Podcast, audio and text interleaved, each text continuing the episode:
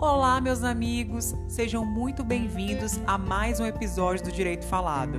E nesse episódio eu irei narrar para vocês o informativo 684 do STJ. Vamos nessa?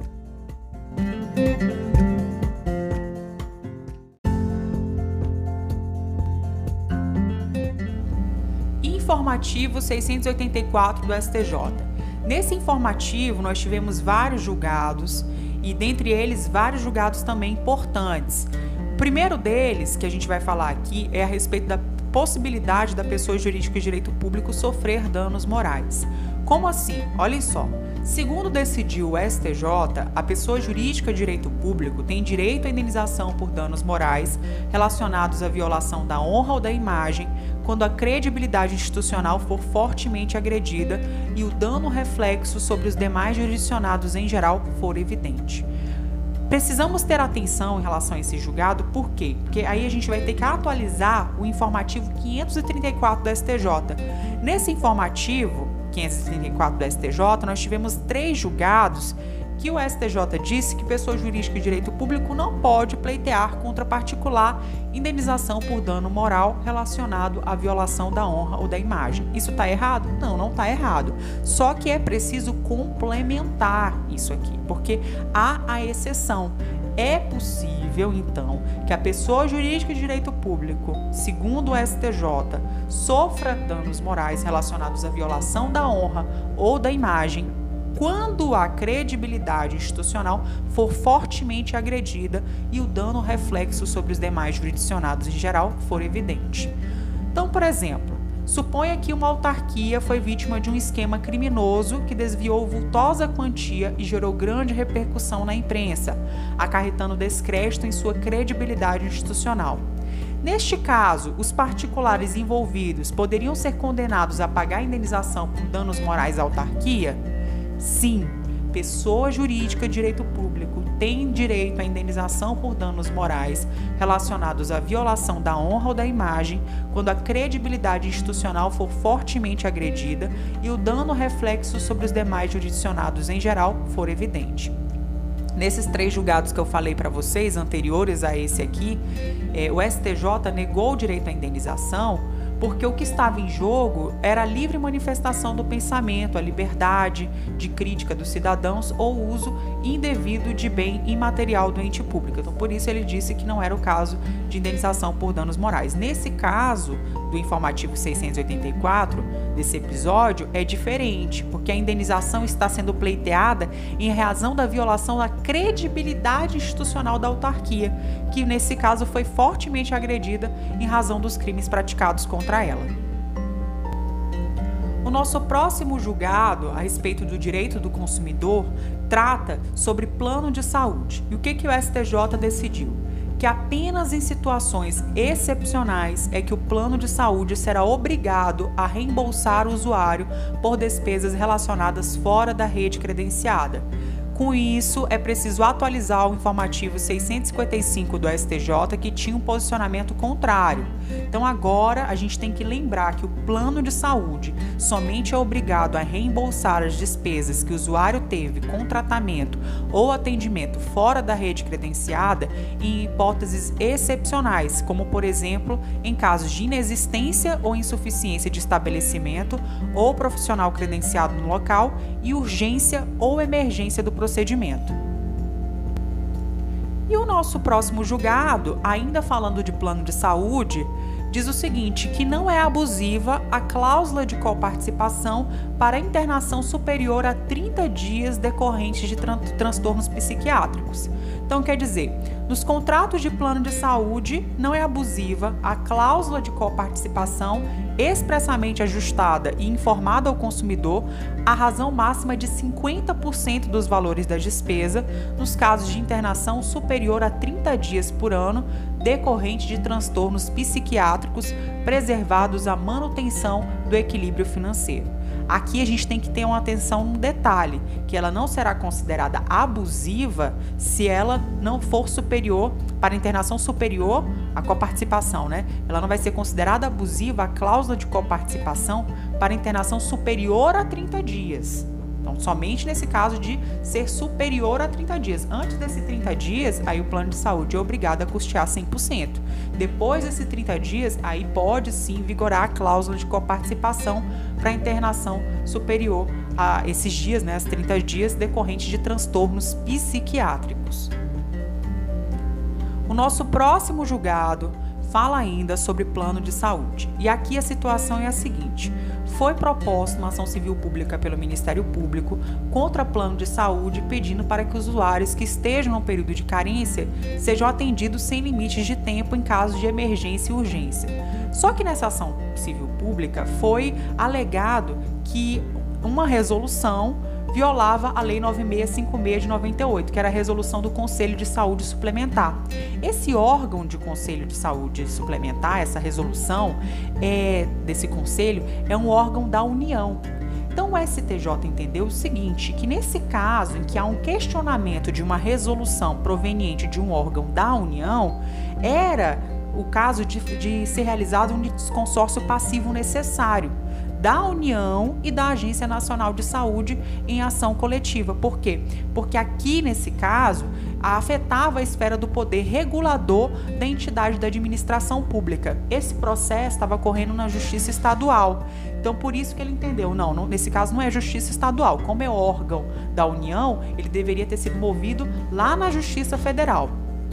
Então, nessa ação, é indispensável a participação da União e da Agência Nacional de Saúde em litisconsórcio passivo necessário, devendo, portanto, tramitar na Justiça Federal a teor do que prescreve o artigo 109, inciso 1 da Constituição.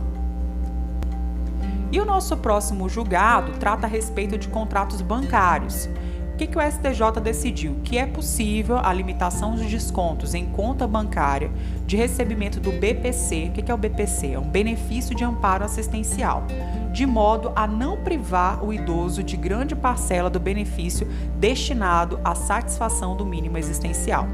Então, por exemplo, olhem só o caso. João é correntista do Banco X. Ele foi, fez dois contratos de mútuo com o banco ficou combinado que as prestações seriam descontadas diretamente de sua conta bancária. Ocorre que todos os meses João recebe uma única renda nessa conta bancária, o benefício de amparo assistencial, que é o BPC, previsto no artigo 20 da Lei 8742 de 93. Em virtude dos descontos efetuados, João só está recebendo metade, ou seja, 50% do valor do benefício assistencial. Diante disso, ele ajuizou a ação pedindo para que esses descontos fossem reduzidos ao patamar de 30%. Nesse caso, o pedido dele deve ser deferido. Por quê? Porque é possível a limitação dos descontos em conta bancária de recebimento do BPC desse, desse benefício, de modo a não privar o idoso de grande parcela do benefício destinado à satisfação do seu mínimo existencial. E o nosso próximo julgado, também acerca dos contratos bancários, diz o seguinte: analfabeto pode celebrar empréstimo consignado, no entanto, alguém tem que assinar por ele a seu rogo. Não é válido o empréstimo consignado firmado por analfabeto e no qual constou apenas a sua digital, ou seja, sem assinatura a rogo. Então, quer dizer, é válida a contratação de empréstimo consignado por analfabeto mediante a assinatura a rogo, a qual, por sua vez, não se confunde, tampouco poderá ser substituída pela mera posição de digital ao contrato escrito. O nosso próximo julgado é de direito empresarial e trata a respeito da recuperação judicial. Olhem só, para fins de submissão à recuperação judicial, considera-se existente o crédito na data de seu fato gerador ou no dia do trânsito em julgado da sentença que o reconhece. Esse crédito, ele vai submeter-se à recuperação judicial, levando em consideração então a data do fato gerador ou do trânsito em julgado da sentença que reconhece. Gente, para o fim de submissão aos efeitos da recuperação judicial, considera-se que a existência do crédito é determinada pela data em que ocorreu o seu fato gerador. Olhem só um exemplo para a gente entender melhor. Imagine que em janeiro de 2017, Lucas consumiu leite estragado comprado no supermercado tal, né? Um supermercado X. Em fevereiro de 2017, ajuizou a ação de indenização contra esse supermercado. Em setembro de 2017, o supermercado ingressou com pedido de recuperação judicial. Em outubro de 2017, o juiz julgou o pedido de Lucas procedente e condenou a empresa a pagar 50 mil. Houve o trânsito em julgado. Diante disso, Lucas ingressou com pedido de habilitação de seu crédito na recuperação judicial. Esse crédito poderá ser habilitado na recuperação judicial, artigo 49 da Lei 11.101 de 2005, porque foi constituído na data do acidente de consumo e não da sentença, que apenas declarou uma obrigação que já, é, já era existente, né? Então, gente, lembrem-se, para fins de submissão à recuperação judicial, considera-se existente o crédito, ele vai ser determinado pela data em que ocorreu o seu fato gerador. Nosso próximo julgado, ainda falando sobre falência e recuperação judicial, diz o seguinte: que é cabível a interposição de agravo de instrumento contra todas as decisões interlocutórias em processo falimentar e recuperacional o STJ entendeu que cabe agravo de instrumento de todas as decisões interlocutórias proferidas no processo de recuperação judicial e no processo de falência por força do artigo 1015, parágrafo único do CPC de 2015. Agora, essa questão não tem tanta relevância porque a lei 14.122, 112, perdão, de 2020, que modificou a lei de falência, incluiu o parágrafo 1 ao artigo 189 da lei 11.101 de 2005 acolhendo o entendimento jurisprudencial e prevendo expressamente o cabimento do agravo de instrumento. Olhem só o que, que diz o artigo 189 aplica-se no que couber aos procedimentos previstos nesta lei o disposto na Lei 13.105 de 2015, ou seja, do Código de Processo Civil, desde que não seja incompatível com os princípios desta lei. Para fins do disposto nesta lei, as decisões proferidas nos processos a que se refere esta lei serão passíveis de agravo de instrumento, exceto nas hipóteses em que esta lei prevê de forma diversa. Olhem só, nosso próximo julgado fala a respeito de direito processual civil e é uma situação bem peculiar, né? Ele diz o seguinte: que não cabe mandado de segurança contra decisão interlocutória proferida após a publicação do acordo do STJ que fixou a tese da taxa atividade mitigada. Ele fixou a tese lá no tema 988. Olhem só.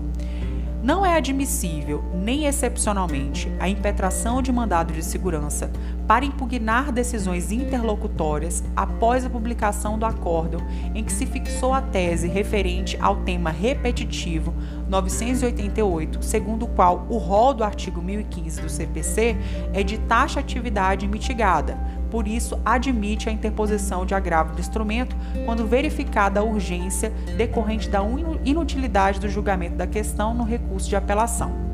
Então, o caso concreto foi o seguinte: o juiz indeferiu o pedido de designação da audiência de conciliação prevista lá no artigo 334 do CPC, ao fundamento de dificuldade de pauta. Essa decisão foi proferida em 7 de 2 de 2019, ou seja, após a publicação do acordo do STJ que definiu a tese da taxatividade mitigada.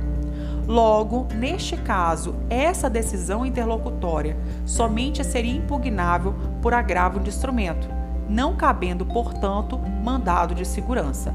Então aqui a gente registra esse entendimento do STJ de que não cabe mandado de segurança contra a decisão interlocutória proferida após a publicação do acordo do STJ que fixou a tese da taxatividade mitigada. O nosso próximo julgado trata a respeito do recurso especial e ele fala o seguinte: que a menção a convenções abstratas que não possuem validade e eficácia no direito interno não é suficiente à configuração do pré-questionamento, mesmo que sua forma implícita. Isso quer dizer o quê? Que não é possível o reconhecimento do pré-questionamento implícito baseado em mera recomendação internacional que nem sequer se enquadra no conceito de lei federal para fins de interposição de recurso especial. O caso concreto foi o seguinte: a argumentação deduzida no recurso especial foi unicamente baseada em dispositivos de convenção modelo da Organização de Cooperação e Desenvolvimento Econômico, a OCDE, que não tem força normativa em nosso país, sendo uma espécie de recomendação, um instrumento de soft law. Diante desse caso, o que, que o STJ entendeu? Que não é possível o reconhecimento do pré-questionamento implícito baseado em mera recomendação internacional que nem sequer se enquadra no conceito de lei federal para fins de interposição de recurso especial. O nosso próximo julgado trata a respeito do cumprimento de sentença e diz o seguinte: que o prazo para impugnação se inicia após 15 dias da intimação para pagar o débito, ainda que o executado realize o depósito para garantia do juízo no prazo para pagamento voluntário, independentemente de nova intimação. Então, por exemplo, o credor iniciou o cumprimento de sentença. Em 19 de 4 de 2016, o devedor foi intimado para que em 15 dias efetuasse o pagamento. Em 9 de maio de 2016, o devedor depositou em juízo o valor da condenação, mas apenas para garantir o juízo e para obter o efeito suspensivo na impugnação que ainda iria apresentar. Em 3 de 6 de 2016, né, em 3 de junho de 2016, o devedor apresentou a impugnação. Então, ele, após garantir o juízo, né, em 9 de, 9 de maio, posteriormente, em junho, ele foi e apresentou a impugnação. O exequente alegou que a impugnação foi apresentada fora do prazo. Isso porque o prazo de 15 dias para impugnação deveria ser contado da data em que foi feito o depósito judicial, ou seja, deveria ser contado a partir do 9 de maio de 2016 o STJ não concordou e disse que o prazo de 15 dias para impugnação começa a contar após terminar o prazo de 15 dias para o pagamento. Então, recapitulando, o entendimento do STJ é que o prazo para impugnação se inicia após 15 dias da intimação para pagar o débito, ainda que o executado realize o depósito para garantia do juízo no prazo para pagamento voluntário, independentemente de nova intimação. O nosso próximo julgado trata a respeito de direito penal, sobre o tema dosimetria da pena. O que, que o STJ entendeu? Que havendo pluralidade de causas de aumento de pena e sendo apenas uma delas empregada na terceira fase, as demais podem ser utilizadas nas demais etapas da dosimetria da pena. Então, quer dizer, o deslocamento da majorante sobejante para outra fase da dosimetria, além de não contrariar o sistema trifásico, é a que melhor se coaduna com o princípio da individualização da pena. Por exemplo, Camila foi condenada pela prática do crime de roubo circunstanciado com reconhecimento de três causas de aumento de pena o juiz pode empregar a majorante do inciso 2, concurso de agentes, na terceira fase da dosimetria e utilizar o, as outras na primeira fase como circunstâncias judiciais negativas. Então, a decisão do STJ é nesse sentido, de que, havendo pluralidade de causas de aumento de pena e sendo apenas uma delas empregada na terceira fase, as demais podem ser utilizadas nas demais etapas da dosimetria da pena.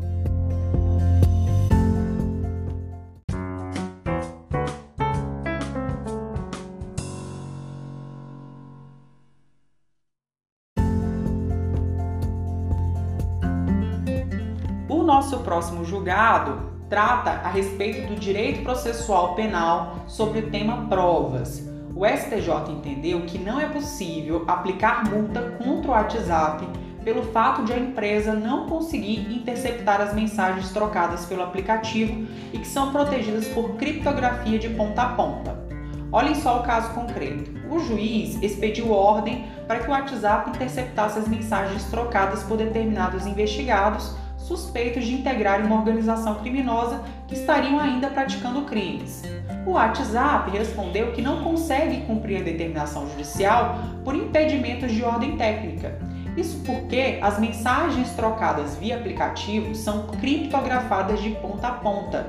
O magistrado não concordou com o argumento e aplicou, mesmo assim, multa contra a empresa. Segundo a opinião dos especialistas, realmente não é possível a interceptação de mensagens criptografadas do WhatsApp devido à adoção de criptografia forte pelo aplicativo. Ao utilizar a criptografia de ponta a ponta, a empresa está criando um mecanismo de proteção à liberdade de expressão e de comunicação privada, garantia reconhecida expressamente na Constituição. A criptografia é, portanto, um meio de se assegurar a proteção de direitos que, em uma sociedade democrática, são essenciais para a vida pública. A criptografia protege os direitos dos usuários da internet, garantindo a privacidade de suas comunicações. Logo, é de interesse do Estado brasileiro encorajar as empresas e as pessoas a utilizarem a criptografia e manter o ambiente digital com a maior segurança possível para os usuários. Existe, contudo, uma ponderação a ser feita. Em alguns casos, a criptografia é utilizada para acobertar a prática de crimes, como por exemplo os casos de pornografia infantil, de condutas antidemocráticas, de manifestações racistas, intolerantes que ameaçam o Estado de Direito. A partir daí, indaga-se: o risco à segurança pública representado pelo uso da criptografia justifica restringir ou proibir a sua adoção pelas empresas? O tema tá, está sendo apreciado pelo STF na DPF 403 e na DI 5527, que foi iniciado com os votos dos ministros Edson Fachin e Rosa Weber, tendo sido suspenso em razão de pedido de vista. Apesar de o julgamento dessas ações constitucionais ainda não terem sido concluídas, a terceira sessão do STJ, em harmonia com os votos já proferidos pelos ministros do STF, chegou à conclusão de que o ordenamento jurídico brasileiro não autoriza, em detrimento da proteção gerada pela criptografia de ponta a ponta, em benefício da liberdade de expressão e do direito à intimidade, sejam os desenvolvedores da tecnologia multados por descumprirem ordem judicial incompatível com a encriptação. Os benefícios advindos da criptografia de ponta a ponta se sobrepõem às eventuais perdas pela impossibilidade de se coletar os dados das conversas dos usuários da tecnologia. Diante disso, o recurso foi provido para afastar a multa aplicada pelo magistrado ante a impossibilidade fática, no caso concreto, de cumprimento da ordem judicial, haja visto o emprego da criptografia de ponta a ponta. Então, em resumo, para a gente é, lembrar, não é possível aplicar multa contra o WhatsApp pelo fato de a empresa não conseguir interceptar as mensagens trocadas pelo aplicativo e que são protegidas por criptografia de ponta a ponta.